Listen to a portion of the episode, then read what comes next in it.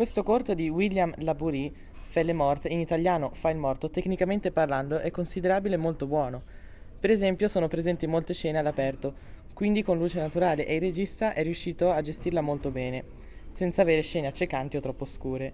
La trama racconta di un ragazzo di campagna francese che si cimenta a fare video per YouTube usando come cavia delle sue armi fatte in casa un ragazzo della sua stessa età. In seguito succederà qualcosa che costringerà i protagonisti ad invertirsi i ruoli e a decidere se fare i morti o i vincenti. La morale si basa sul bullismo e sull'attenzione che bisogna avere nel web di un tempo presente ma anche futuro. Personalmente trovo il cortometraggio efficace e interessante, ha dei momenti di molto pathos che ti costringono a voler tenere gli occhi attaccati allo schermo per vedere come andrà a finire il film.